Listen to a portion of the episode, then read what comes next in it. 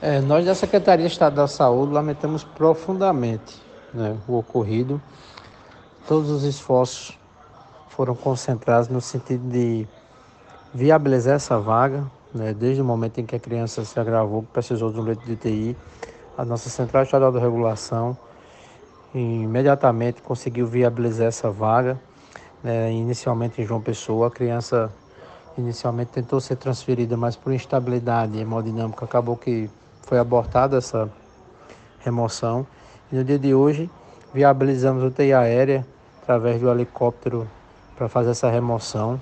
Então, nossas bases descentralizadas também do coração paraibano estavam à disposição. E infelizmente a criança não chegou a completar o destino.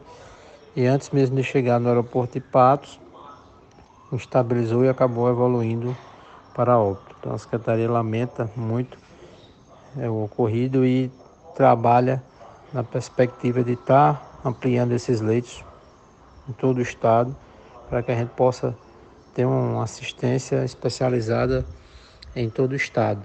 É, dentro das dificuldades de conseguir profissionais, inclusive os pediatras, é um grande desafio é, para a Secretaria de Estado da Saúde.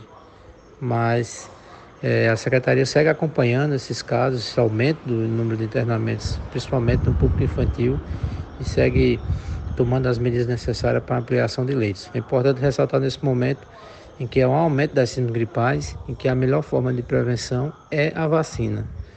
Né? A vacina, com certeza, segue aí como principal meio de prevenção para que essas crianças não possam adoecer de forma grave e necessitem de leitos de UTI né, e até mesmo de oxigênio terapia.